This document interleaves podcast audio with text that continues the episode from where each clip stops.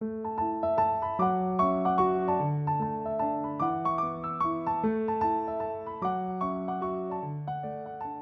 迎大家收听《那可那个清华》，我是主持人胖达。在《那可那个清华》的主要集数当中呢，我们大多谈的是学系，那包含了学系主要学习的内容啊，以及未来学涯跟呃职涯的发展。今天呢，让我们来聊聊大学本身好了。最为人所道的，其实除了传授知识之外，另外一个大学的重要任务就是落实社会责任。在落实社会责任当中呢，清华大学持续在招生入学、课业辅导、实习机会跟职涯规划、助学金啊、奖学金等面向，想要去建立起更加完善的机制，去帮助呃我们所谓的呃经济弱势，然后去完成他的学业。那今天呢，我们邀请了清华大学旭日总导师文兰老师来跟我们分享清华大学的扶弱理念，以及我们有哪些扶弱的措施。那我们来欢迎文兰老师。呃，胖达跟那个那个清华的听众朋友，大家好，我是呃清大社会所跟人社院学士班合聘的呃林文兰，很高兴有机会可以来接受胖达的访谈。那首先我就想要请文老师来跟我们聊聊，就是在大学扶弱这一块，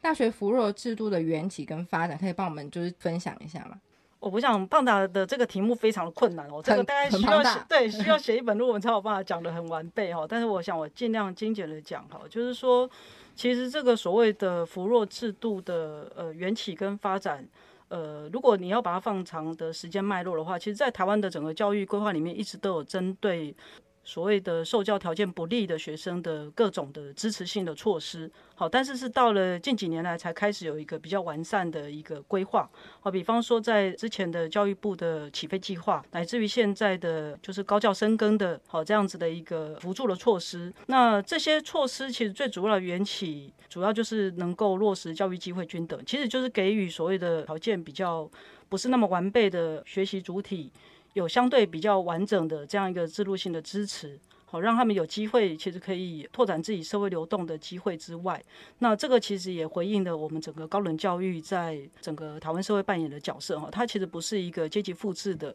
好这样子的一个色彩，而是有机会能够促进，甚至可以打造另外一种社会流动的。这样子的一个升学的阶梯的空间。那至于那个所谓的发展的部分呢，我想从呃过去的这个起飞计划，它其实针对的对象其实比较没有那么的完备哈。那现在针对所谓的扶弱对象，其实包含经济条件不利以及文化条件不利之外，还有针对可能在家族里面三代没有机会上大学的这些学生，其实也希望能够通过管道让他们可以进入到公立大学来就读，乃至于像去年所推动的所谓的愿景计划，就是鼓励在地的学生可以留在在地呃国立大学就读，这其实都是积极差别待遇来辅助不同层次的。我其实不太喜欢弱势生这个字眼哦，但是因为现在在谈那个扶弱制度，它一直就是把它定义这个标签叫弱势生，可它其实是在我们的看法，我们会觉得他其实是很有所谓的恒毅力的学生，就是说他的呃面对的学习处境也好，家庭的阶级的背景也好，其实相对上比较不是那么完备，但是他拥有很强韧的这样一个呃意志力，想要去回应他的这样子的呃家庭的背景，甚至想要去。呃，透过教育的方式来改变他的未来的可能性，所以我基本上我觉得这个扶弱制度的缘起跟发展，其实跟我们自己社会学的核心的一个关怀是相关的，就是所谓的社会正义好的这个理念。我想清大其实在教育部的深耕计划里面一直在扮演很重要的一个角色，就是我们。很积极的推动各式各样的一个扶弱的一个措施，也成立了扶弱办公室。那我大概今天简单的讲到这边哦，因为后面还有蛮多可以分享的，我就待会再一一的跟呃各位听众来分享。嗯，那说到刚才老师有讲到就是社会争议这一块，好了。嗯，我想要请老师帮我们再谈一谈，就是我们刚才讲说扶弱的重要性，或是实践社会正义的重要性。那你觉得在大学当中建立这个制度，呃，它的重要性在哪边？我想，其实台湾的大学。在这几年来，其实有非常大的一个改变哦，就是说，在整个高教扩张之后，国立大学跟私立大学的一个资源其实是非常不对等的哈。那再加上，其实国立大学其实拥有了非常多的教育部的资源，所以国立大学更应该要扮演在。回应整个社会现况里面非常重要的一个角色。好，那我们也知道，其实，在近几年来的整个台湾的社会的贫富差距也好，或者是一些就是学生的整个学习的处境当中，其实越来越多的学生其实有一些休退学的状况，好，那甚至其实有些同学不一定觉得读大学是重要的。可是当我们连让同学们可以进入大学的机会都不够畅通，或者是说当同学们进入到大学之后没有完备的经济支持可以让他完成大学学位的时候，其实这对高等教育的发展来讲，其实不是一件好事哈。那更重要一点就是说，其实我想在大学里面可以拓展学生的多元的学习视野，这一点是非常重要的。哦，所以我觉得其实在整个建立扶弱机制的意义上，大学其实有可能可以拓展学生不只是一个学习的观点的多样性，另外一方面很有可能可以促进他未来生命机会的一个转侧点哦。这就我们整个社会学界来讲，其实有一位社会学家叫韦伯哦，他其实就有提到，就是说那种生命机会的转侧，其实有可能因为你的这样子的一个地位的改变哈，而全然的打开。那我觉得其实大学如果当做是你的未来的整个职涯的一个转侧点。我想你进入了什么样的大学，未来会有什么样的实习的机会，乃至于就业的机会，这个其实在很多的教育社会学的文献其实都已经指出了。讲到社会学好了，扶弱制度不只是对于经济或者文化不利学生是有帮助的作用，其实我觉得对一般学生也是很重要的。就是刚才有谈到，就是生涯，觉得转类点也很重要。就是在校园里面建立多元化这件事情，不只是呃，我们可能对于那些经济文化不利的学生是一种帮助，对于我们一般学生，其实他在校园当中可以就是建立他跟不同经历的人。的接触对他未来的生涯其实是有帮助，不只是指牙或是学牙，其实是对整个生涯都是非常有帮助的。对，是对胖达其实讲到一个关键，也是我刚才漏掉的，就是说其实不只是一个社会正义的追求之外，就是那个所谓的拓展。生活周遭的这种互动的多样性，这其实对一个社群的建立，哈，或者是一个学习氛围的打造，乃至于对呃学习主体本身，其实都是一件好事。好，所以其实建立扶弱机制，让不同的条件的学生有机会进入到大学，它其实是可以拓展一个校园组成的一个多样性。那这个的确也是扶弱机制很重要的一个核心的理念。嗯，那说到就是扶弱机制，我们接下来谈谈，就是清华大学作为扶弱机制的先行者，一直持续到现在都做了很多事情。那接下来想要请您帮我们谈谈，说呃，在我们校园当中有做哪些就是机制，或是比如说呃招生管道啊，或是奖学金这些制度，或是辅导制度。好，呃，胖达这个问题非常的又很大，对，又很大哈，而且。刚才胖达提到说，清大是作为扶弱机制的先行者哦，但是其实我其实只有参与几年的经验，那也非常幸运有机会受胖达邀请来分享哦。那我大概针对我自己了解的部分来说明，在清华的整个呃旭日招生的部分，其实运行到现在已经要迈入第十年了哈。那在这十年的过程当中，我们其实从最刚开始哈，其实呃我们招收的学生的对象其实只有八位哈，就一百零二学年度。那一直到现在，旭日的同学再加上扩大旭日的同学，这个扩大旭日我待会会说哈，就是已经有一百七十六位同学。那整体来讲，过去九年当中，呃，我们从整个旭日跟扩大旭日的管道里面，已经支持了五百九十位，然后用了教育部的预算也好，或者是募款的预算，已经将近一亿三千多万哈。那我为什么要讲到这几个数字的关键？就是说，其实坦白说，在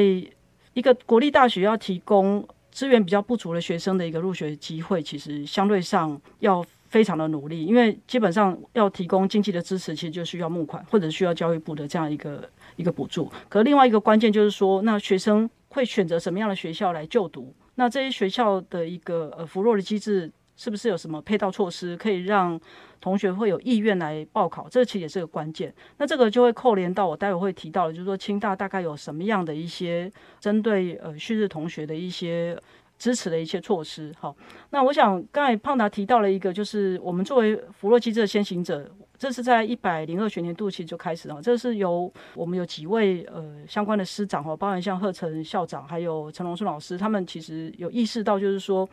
过去清华所扮演的繁星推荐的这样子的一个角色哈，它其实是解决了一些城乡差距的问题。可是有更多的可能是呃，在不同的阶级的位置，乃至于他可能是实质经济弱势，乃至于他可能有比较多条件上面的一些不够周全的学生，如果可能透过一些积极的这样子的一些呃入学的管道，然后可以让他们进入到大学。那所以在最早的时候，其实是。一百零二学年度，我们创立了这样一个旭日招生的管道哈，然后也非常的呃鼓励所谓的经济及文化条件不利的学生，而且是拥有所谓的恒毅力哈，就是说他对于特定的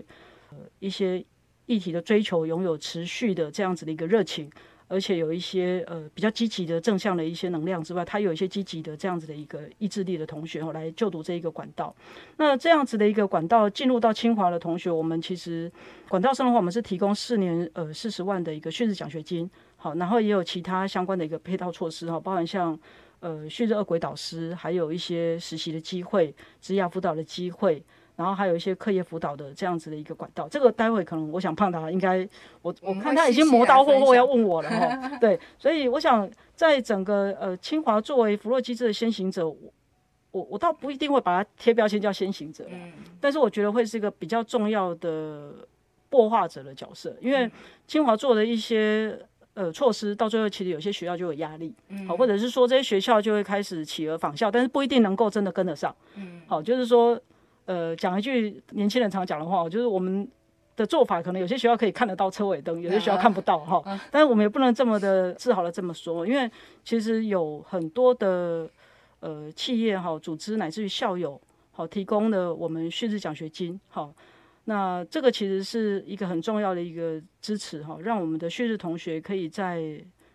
清华这个环境里面拥有相较之下比较经济无余的这种呃学习的空间。好，所以。如果说我们是一个弗洛机制的擘画者的话，我想应该是我们也拥有一个很强大的这样一个财务募款的一个机制。那之后呢，我们有一个非常强大的招生策略中心哦，然后他们有一个非常专业的一个呃，就是培训我们招生面试委员的这个过程，让我们可以很精准的可以接触到这些有意愿来就读的旭日同学。然后之后呢，我们再有一群非常热心的呃旭日二轨的导师加入这个旭日计划的行列。之后呢，我们还有一个非常强大的一个众学组啊，提供很丰富的相关的实习跟职职涯的资源。所以，如果说清大作为弗洛机制的一个擘画者的话，我想是请尽了全校不同的单位之力哈，然后再为旭日同学做行政跟服务，然后才有办法持续到现在哈，要迈入第十年了。那我现在稍微来攻上一下我们的旭日招生好了，因为就是旭日招生呢，呃，在清华大学我们是放在未来是讲申请入学这个管道里面。那我们旭日招生其实非常鼓励，就是刚才老师讲的，就是有很毅力的学生，然后来参与我们，就是来申请我们这个管道。那我们在这个管道当中呢，我们除了就是有一些配套措施，也就是说我们会在我们的筛选标准上，我们会呃有一些调整。那接下来在面试的时候，也会主要看重学生。他在呃过去经历以及在特质上的一个表现，那我们其实很鼓励，就是学生可以来积极的申请我们旭日招生这个管道。那旭日招生其实延伸了除了有旭日奖学金之外，那刚刚老师也有讲到说，我们其实在全校上其实不是只有纯粹提供奖学金，其实我们会尽量在不论是生活支持上，或是在学业支持或是陪伴上，我们都尽力在在努力。对我们。我刚才虽然说先行者，但是其实我们是也是在努力着。其实我们都边学边做了。先行者本来就是比较孤单，也比较没有前面的车尾灯可以看，所以就是我们也持续在努力，就透过学生的需求以及跟学生的互动，来持续的，就是改进我们能够做到更多更好的，呃，比如说陪伴机制啊，或是等等未来生涯规划等等这些，可以帮助学生完成他的校园生活，也可以完成他的学业，以及帮助他在未来职业上有一个更好的出路，那可以进而改善他过去的呃可能经济上的不利的状况，或者在文化上不利的状况。这样，对，这是我稍微供上我们旭日的呃管道入学，以及我们一些期望或是持续正在做的事情。刚才谈到了就是旭日招生嘛，那刚刚文兰老师也说他会想要跟我们分享一下扩大旭日，那综合谈一下好了，就是旭日招生扩大旭日，进而呃我们刚才有讲到恶鬼导师，那我想要请就是文良老师可以跟我们一并分享这一些东西，这样。好，谢谢胖导。那个其实我们前面也有车尾灯，哎，不是完全没有，不过当时在都是在别的国家，好，因为。呃，我们看的是外国的车，这样。对对对，我们可能看的是其他国家的品牌的这种教育的车子哈。那我们招生策略中心过去是呃招生策略办公室哈。那在教育副校长以及我们的教务处的这样一个同仁的呃引介之下哈，其实我们也组成了很多的这种审查委员的团队哈，到不同的国家去做考察，然后再慢慢慢的形塑出呃我们清大是适合以什么样的方式来进行，不管是旭日哈，或者是说。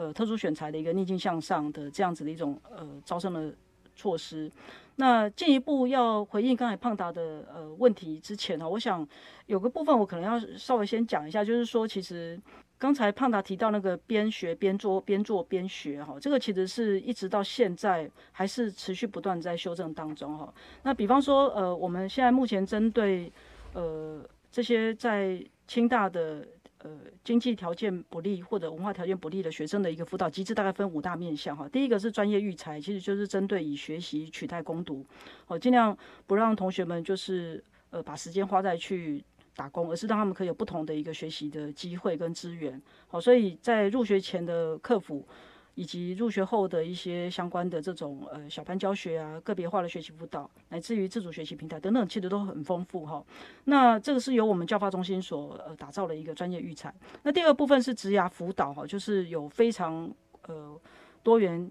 呃意志性的这样一个辅导的机制。因为其实有些学的同学他呃毕业之后，他其实马上需要的是扛起家计哈。就是改变自己的家庭的这样一个阶级的条件的时候，他其实对于就业有非常大的需求。好，那这个部分其实众学组会提供一些超前部署跟循序渐进的这种呃实习的规划。那第三个层次是生活支持，就是刚才胖达问我的二轨导师。好，那第四个部分是呃经济的辅助哈，就是有各式各样的不同的这些助学的机制。那第五个部分是服务学习哦，就是说我们也鼓励同学们其实可以透过社会回馈的方式，将他自己所受到的这些资源，可以再转化好运用在呃服务别人的这个面向上。那我提到了这些不同的这些措施，其实是针对全校性，只要他是经济条件不利，而未必是旭日同学。好，那刚才胖达问的所谓的扩大旭日，其实就是说，个人申请里面有一个是旭日组，你从呃这个旭日组进来的，这是一个旭日生。但是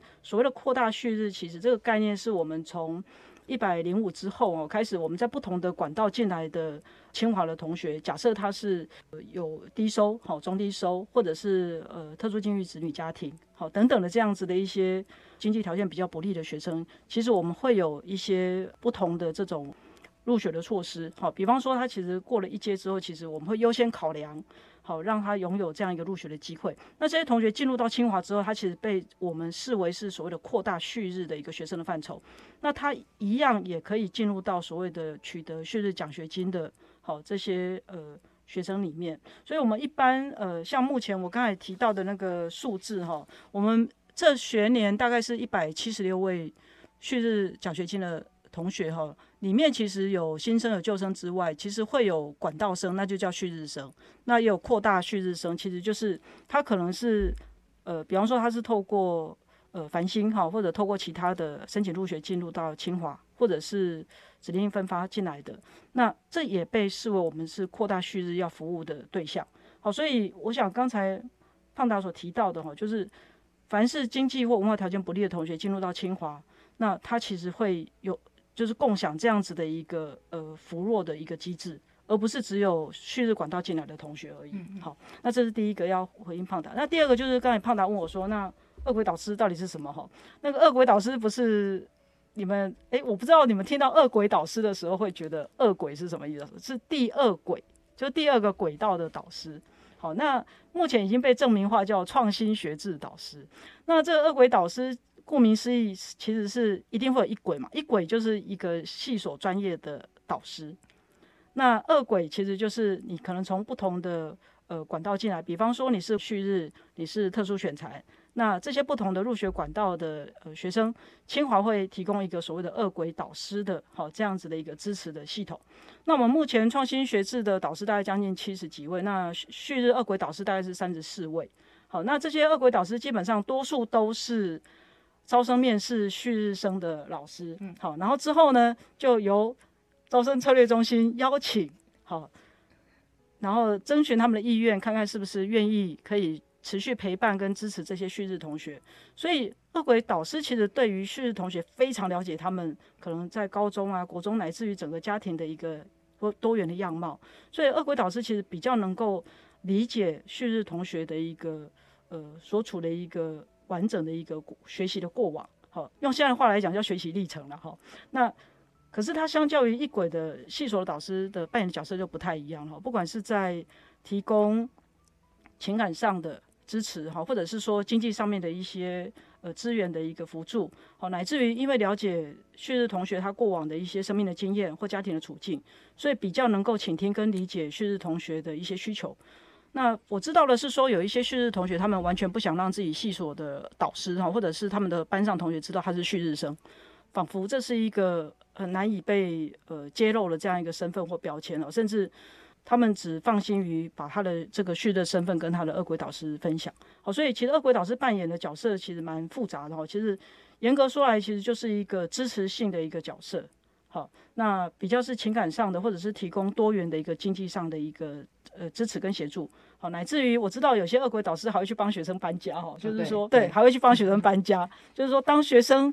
需要支持跟协助的时候，他会想到的第一个念头的那个对象。很有可能除了他同学之外，就是恶鬼导师。对我，我就先简单讲到这边。嘿，这恶鬼导师，我觉得讲学习导师啊是更好想象，因为大家进入大学都会有个学习导师。但是我觉得恶鬼导，首先他就是可能是当初他申请入学的时候他的面试委员，所以对他的家庭背景、整个过去的学习状况相对比较了解。那其实我们也可以很能够想象，就是说。呃，我们在校园生活当中，不一定自己的所有事情都想要被揭露。有恶鬼导师的陪伴，就可以帮助这些学生在大一进入学校生活，不论是生活或是课业上，他在彷徨的时候，都是会有一个能够诉说或倾听的对象。对，那刚刚讲到是经济的状况，所以他可能会比较害怕跟呃自己学习导师做一个。分享或是倾诉，或是跟同学做倾诉，但是另外一个方面就是学业上，大家如果有看过旭日的简章，其实会知道说，对旭日的同学在一阶筛选的时候，我们是有把标准降低一点，但是我觉得这并不表示说这群孩子是。呃，跟不上大家的，因为大家可以想象，在过去他在学习经济文化资源不足的状况之下，他可以持续维持他的高中的学习的进度以及他的程度。我觉得对于很多人来说，他的恒毅力是可以帮助他面对困难的这个状况。那我想要进一步请呃老师来跟我们分享因为其实大家也会有疑虑，说为旭日学生来学校，不知道会不会在学习或课业上会跟不上大家，那这可能也会。阻碍，或是让大家要申请的人，可能内心会有点彷徨，说我到底要不要真的要来申请，看看这个管道。就我们有做过数据的研究，是旭日的学生在进入学校之后，反而他的恒毅力帮助他在校园生活，其实是在资源比较充足的状况之下，他的表现不输一般生，而且有时候在他的发展上，可能成绩啊，或是申请研究所，或是未来就业，其实发展上其实是更好的。然后想要请老师跟我们来分享这一块，是。好，谢谢胖达哈。清大的校务研究中心其实是我们很重要的一个了解学生学习表现的后盾哈。那我想根据校务研究中心提供给不管是呃所有的老师们呢，或者是旭日计划这边的相关的资讯哈，我们了解到就是说旭日的同学哈，整体来讲其实比透过呃不同管道。进入到清华的一般生哈来的表现呢，还有更好哈。那这个表现是呃有多层次的。第一个部分其实是学业表现，而且是逐年提升哈，它的 GPA 是逐年提升的。那第二部分其实就是得到书院奖的比例，以及在班上排名前二十五 percent 的这个比例，其实也也比一般生高。好，那会选择双专长哈，就是说跨领域学习的呃比例，其实也比一般生来的高。那在毕业生的流向里面，其实非常有趣的，就是说，旭日同学其实选择升学比例哈，不管是就读国内外的研究所的比例，好，其实也比一般上来的高。然后担任社团活动干部啊，或者是有进行国际的交换的这样子的一个资源的运用的比例也比较高。好，所以从我们校务研究中心给我们的这个整体的数据发现，就是说我们能够招收到这么。呃，珍贵的一个旭日同学进入到清华，真的是我们很重要的一个资产哦。就是说，其实他们在整体的学习表现，或者是多元的，好这种学习的参与，乃至于运用清华给他的资源来讲，其实旭日同学的表现其实是比一般生来的更为亮眼。对。这就是这是有关于学习表现。那他在校园生活当中，他除了自己很努力之外，也会有人除了刚才讲老师帮助嘛。那我听说，其实我本来就是 会有学长姐的帮助，因为我觉得这其实是一个很棒的一种连接。因为我发现旭日的同学，他虽然在过去就是资源相对不足，但是他在进入校园生活之后，他反而是一个很乐于分享的一个人。大家他们就是一届带着一届。那我想要请老师帮我们分享这一块。好，在这两年开始哈，呃，旭日计划其实也推动了呃一个制度，叫做旭日领航院学长姐哈。那总共我们招募了十个学院，共十二名的学长姐哈。那这些其实都是。呃，我们把它视为是荣誉学长姐的制度，就是说，其实他们在各个不同的学院的表现其实都很不错之外，他们其实也非常的了解要怎么样在这个清华的生活的多元的资源要怎么运用。所以，当旭日同学刚进入到清华这个校园里面。大一开始哈，我们会举办相关的这种招生的活动之后，那会分别在不同的学院有这样子的一个领航的院学长姐。那所谓的领航的意思，就有点像是一个可以带领着你哈去探索这样子的一个广大无垠的校园。然后，当你需要什么样的资源好或网络的时候，这个院的领航学长姐可以带领着你。好，那据我所知，他们不同的学长姐的做法不太一样哈。有些在招生进来之后的第一天的那一个所谓的迎新说明会，他们可能就加入了赖的群组。好，所以比方说，我举个例子，像人社院，呃，是由一位院领航的学姐，哈，然后就带领了下面将近十位的人社院的不同的系所的一个。先生，那他们其实包含像修课啊，或者是要呃申请其他奖学金，或者是说有什么样的教科书的一些购买，或者要怎么样跟这一个清华校园里面的非常陌生的这个环境哈打交道，那院领和学长姐其实就可以发挥角色。那在这一学期开始，其实我们也鼓励他们可以透过聚餐啊，然后分享活动啊，然后让他们彼此之间的一个团体的凝凝聚力或者是团体动力会更强。也就是说，提供一些资源，可以让院领航学长姐可以在不管是学术上、生活上，乃至于是在整个生活的适应上，好，都可以提供给他们不同的面貌的一种支持跟协助。那这个其实学学长姐有些时候他们的经验比我们老师要来的更丰富之外，哈，他们更清楚知道资源在哪里哦，因为他们其实也是这个一路走来的呃同学，而且其实他们表现都非常的好，好，所以其实旭日计划有这些院领航学长姐的。呃，领军哈，其实我们也发现，就是说，现在目前的呃大一的这些同学，可以让领航学长姐来带领的时候，其实不同学院有不同的文化会慢慢的形成。但是我们也鼓励未来有没有可能这些不同院的旭日的同学，其实有一些互动交流的机会。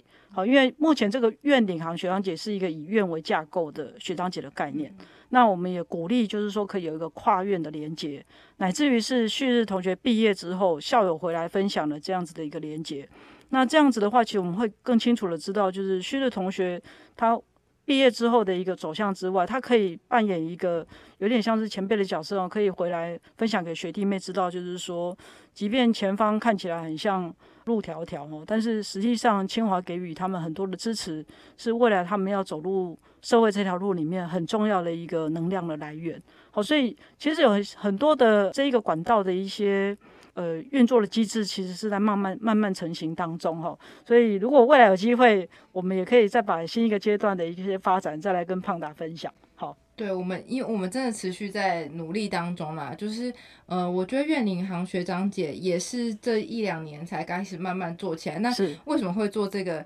一定也是过去的。呃，他当他成长为学长姐的时候，他会知道说，我当我作为一个学弟妹的时候，其实我在刚入学的时候，其实可能需要哪些帮忙。那这些帮忙，我们一般可能会想到是学系导师啊、二轨导师，但是学长姐其实也是蛮重要的，因为。同才虽然他是大一两届，但是有些状况是比较好，比较不会害羞说出口吧。那尤其是跟自己有相同经验背景的人，其实是更能够去诉说，说我可能碰到的困境，就是说比较能够同理，或是比较能够想象那个状况。那也就是我们，也是我们不断在，应该说我们不断在进化，说我们能够如何更好的帮助这一群同学在校园的生活，这样子是。呃，胖达这样讲，其实让我回想到我有一个经验哦，蛮值得跟各位听众分享的。就是说，有一次我在跟呃某个学院的学生呃进行导剧哈，就是旭日同学进行导剧的时候，我才发现，呃，在场的五位有四位是新著名的呃孩子哈，而且这五位都是家里面的长子或长女。嗯嗯，这这其实在我过去的导剧经验里面不太有发生，但是我在叙事同学里面看到，其实他们正是因为在家里面的老大哈，所以他们呃有一些隐形的一定要努力的这样一个压力在肩膀上。好，所以他们其实对自我的要求也非常高，然后非常努力的在这个环境里面学习。可是另外一方面，其实需要推所谓的院顶行学长姐的一个很重要的关键，就是说。其实，旭日同学在清华的整个学生组成的比例其实不到百分之二，好，但是在整个国立大学也好，或者是在顶尖大学，甚至在清大，其实如果来自于多数都是家庭阶级位置比较呃高的这些同学弥漫在你的周遭的时候，你自己的家庭状况比较不是太理想的时候，你不知道去跟谁倾诉，甚至你自己有压力的时候，也不晓得谁能够理解你的这种压力，好，而且这种压力其实是蛮隐形的，甚至不可诉说的。那可是，如果有院领航学长姐的存在的时候，他们可以看到这些学长姐其实表现的很不错之外，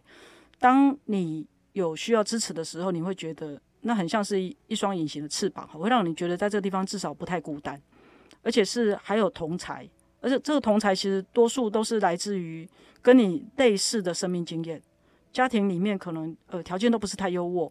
好，甚至是呃租屋在外，然后甚至有些是家里没有冰箱，没有冷气。然后甚至家里长期失业，好，甚至领低收可能十几年，那这样的一个经验，其实你很难跟你的系所的同学或导师去分享，因为他们多数其实可能没有这种所谓的阶级或文化条件不利的经验的时候，其实很难同理跟有共鸣。所以，当有院领航学长姐的存在，以及打造这样子的以院为核心的一个社群的时候，你就会知道，其实，在这样一个清华校园里面，当你有需要支持的时候，这些其实是你最重要的后盾。好，所以我相信他们其实比二鬼导师更能够呃彼此有一种支持性的力量。嗯，我觉得这个互动连接对于呃支持校园生活真的是蛮重要的。我大一回想，虽然我的大一很遥远，但是。大一真的是会一个彷徨的事，而且大一作为青少年，也是一个很彷徨的过程。那有学长姐的陪伴，真的对于学生来说是一个很大的支持。那我觉得这个支持力量不只是你刚进入校园生活，它可能会支持到你毕业，甚至到你就业。对，因为这就是你的一个，呃，算是情感的连接吧，然后支持的连接。那我我觉得这也是一个可以帮助学生建立起自信心的。过程对，没有错。对，那我觉得建立起自信心的过程，也是我们在办理这个管道是非常想要完成的事情。就是说，那个自信心的过程，不是让你自信爆表，而是说你肯定你的你的努力。我觉得这是蛮重要的。那肯定自己的努力这件事，我就要延伸到我们下一个问题的，就是有关于我们申请入学。是。一般学生在经历申请入学的时候，学系申请比较容易理解啦。对，就是我就是针对学系的偏好或者学系的专长去做努力。但是如果我要申请旭日招生这个管道，好了，就是通常因为老师也作为就是审查委员之一，呃，我自己就我的经验就是是呃，我我觉得不论是从申请入学的备审资料。到面试的这个过程，我觉得其实都是想要一路帮助学生，他要建立他肯定他自己努力的这个经验。是对。那我想要请老师跟我们分享说，嗯，我们在通常在申请入学的时候，会看学生的哪些面向跟特质？那我想首先先澄清一点哦，就是呃，这也是很多人的误解哦，就是以为呃，很像就是你有部分的这种失去的经验或者是挫折的经验，嗯，然后你就很适合这个管道。好，其实也不尽然哈，因为呃，旭日招生当时会取名叫旭日，其实是有个用意哈，它叫做暗夜已尽，旭日东升。好，那这个什么叫暗夜已尽或暗夜将近呢？其实就是说，你过往种种大概是七八年的这些，可能是比较条件不利的经验，来到了清大之后，希望能够透过旭日计划，好，让你有好的发展之外，也让你慢慢的可能有未来的一个。不管是那是一个翻转生命机会的可能，好，或者是打造社会流动的可能，好，所以他所谓的暗夜的意思，很有可能是一个长期处于条件比较困顿的这样子的一个阶级的背景的学生，哈，那在我们叙事管道是最为常见的。那这个其实就是所谓的经济条件不利，好，包含像低收、中低收，好，特殊境遇子女家庭，乃至于实质经济弱势，但是你没有那个证明。好，那这个其实都是我们在呃招生里面一个很重要的对象，但是不是因为你有这些相关的经济条件的不利，就呃一定可以来报考这一个管道？因为这个管道其实很鼓励你，虽然条件不利，但是你很知道如何去运用一些资源之外，你能够去展现出你比较正向或茁壮型的这种人格的特质。好，也就是说，你不是一个自怨自艾的这样子的一个。呃，性格，而是你在相较之下条件不利，可是你在既有的这些资源底下去做最大的运用。好，那这个也是我们刚才前面有提到那个所谓的恒毅力哦，其实那是一种针对所谓的热情跟韧性的一种能量。好，比方说你对于某一件事情或某个议题的参与，你有持续不断的热情，乃至于你即便条件困顿，但是你展现出非常。乐观、正向，甚至积极的这样子的一个能量，这个其实是非常适合来从事这个呃旭日管道的入学。哦，所以我想这一个旭日招生管道，它不是只是所谓的招收经济条件跟文化条件不利的学生，它更希望能够鼓励或者能够支持你在既有条件下，即便不利，但是你依旧能够。运用一些相关的资源也好，或者你自己本身其实是拥有一些比较正向的这样子的一个特质哈，然后来参与我们的这个管道。那我们过去的很多的招生经验也发现，有些同学就提到说，他可能，比方说他丢掉了什么东西呀，或者家里面呃宠物怎么了，然后这是他的一个失去的经验，所以他觉得他很适合这个管道。我们最早其实有收收过一些这种面试的同学，所以我们其实当时也发现很像。多数的高中生或家长不太了解这个管道的精神，好，所以招测中心就很努力的在不同的管道宣导的时候，就提醒大家这件事情。然后之后我们就发现说，其实清大的旭日计划的这个招生，其实在很多高中生其实也打出了名号，就会知道说，其实这个管道很鼓励同学们可以来运用之外，也提供很完备的一个学习的支持。哦，所以刚才胖达提到说，这个管道非常鼓励什么样的特质的学生可以来参与呢？我相信，如果你现在是在一个所谓的暗夜的状态，好，就是家里条件可能不太好，甚至你可能有很多的这种呃匮乏的经验，可是你很清楚的知道，即便匮乏，即便呃条件不是那么好，但是你仍然持续不断的去追求你想要去追求的。然后仍然拥有一些热情跟怀抱着一些希望。那在这样一个条件底下，我们清大的旭日计划很希望能够支持这样的一个学生在清华校园里面持续学习。嗯，刚才透过老师的分享，旭日我们旭日招生就是在申请入学旭日管道，我们会看学生哪些特质。那我现在又要工商一下了，就是我们在一些基本资料上，我们是有做一个限制，就是我们会请学生附一些证明文件。那呃，我相信有些学生他看到需要付就是低收、中低收的资料，但他发现说我其实是实质弱势，但是我们那些证明文件怎么办？那是实质弱势，但是你没有证明文件的学生，我们也非常鼓励你可以来报名，因为我们会实质去看你在整个的呃文化背景、经济背景上的状况。那我们就是会有付需要请你付其他的就是财产证明那些作为。我们看你的资料，但是重点我们还是会依据你的其他备审资料，以及你的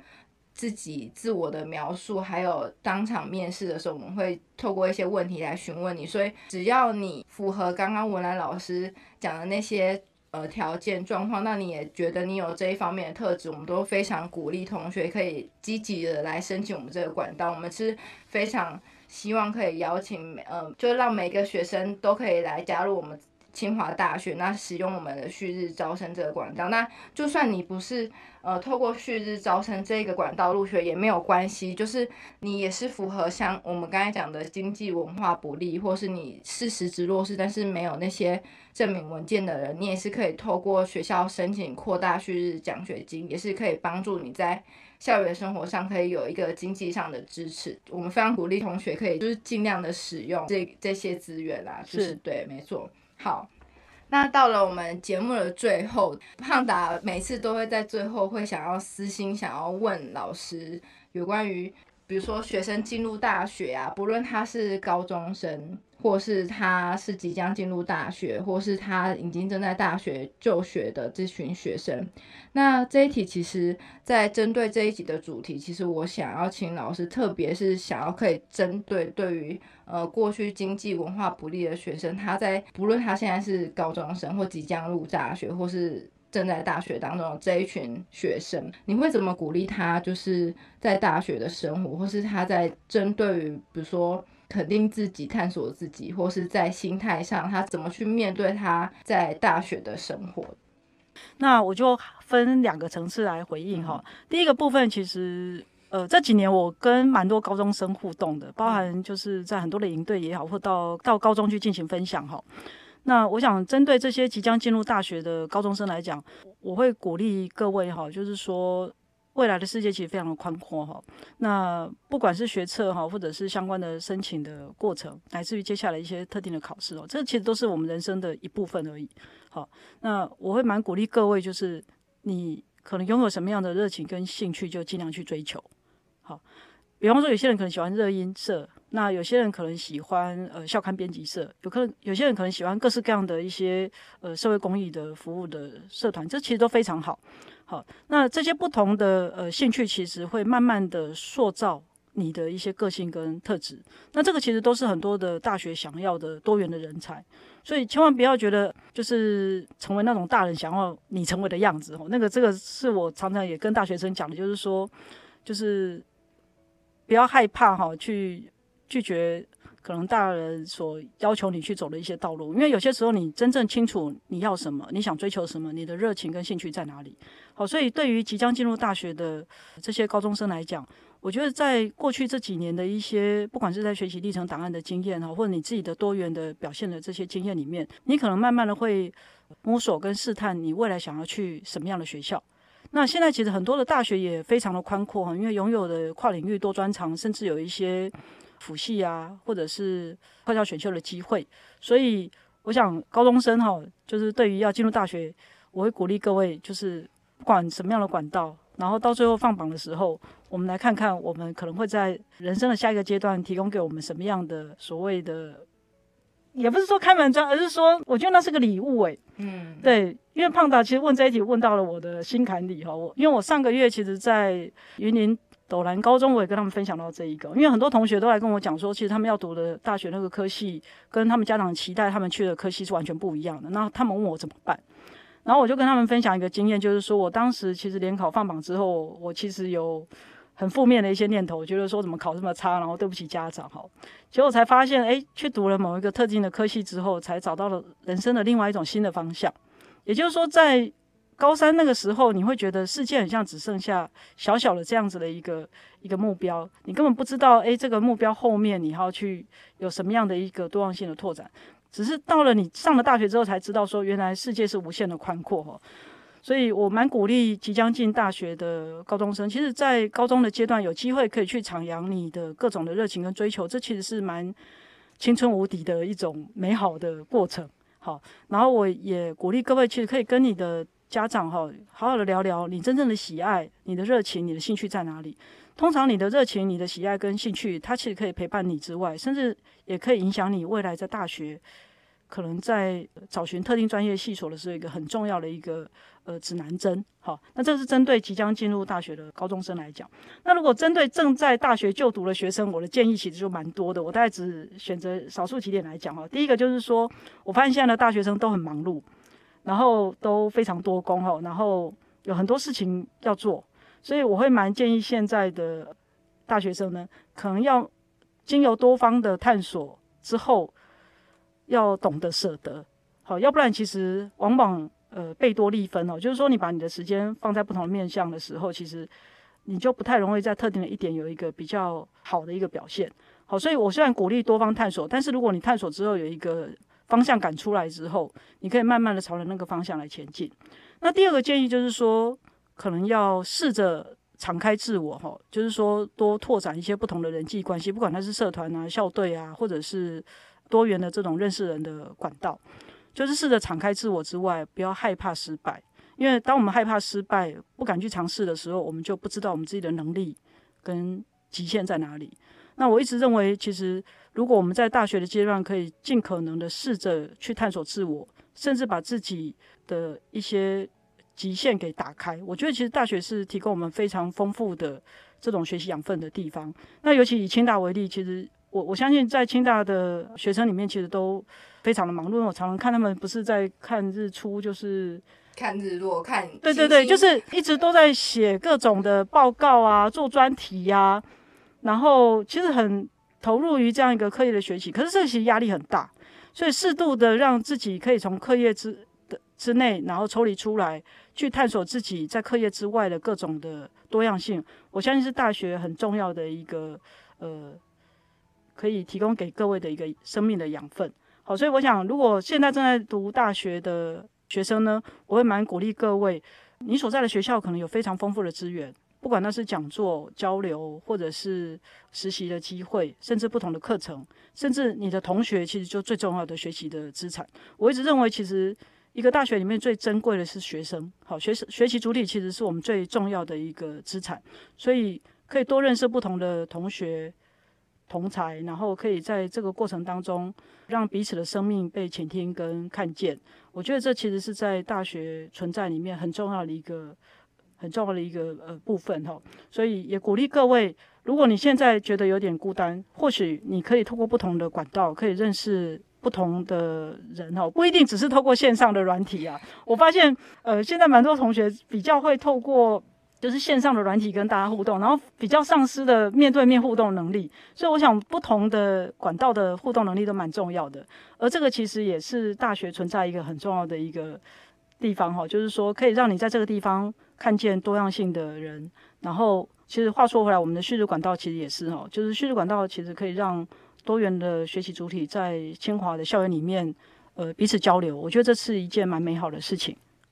刚才老师有谈到，就是与人交流这件事啊，人脉这件事，我嗯，大家可能对人脉其实是很限缩，在我一定要认识什么对我未来生涯、职涯有帮助的人脉。可是大学的魅力就在于。我们可以认识不同经历，然后不同背景，但我们对于未来都是有无限想象的。这群人就是我们没有先说我们交这一群朋友，我们未来要做什么事，但我们就是能够跟他交流，就是大学很棒的地方。那我觉得这也是，呃，不论我们校园当中在做辅弱或是在做旭日，其实我们都是希望尽可能让不同生命背景的人可以有机会在大学里面做交汇交流。其实这就是丰富未来自己。生命一个很重要的机会点，这样是。诶，我们讲的不是人脉存折哦，请各位听众不要误解。我们讲的是，其实每个人都是一本大书，那个大书是一本很重要的经典哦。你可以透过跟人的互动，然后可以了解他的不同的样貌跟棱角，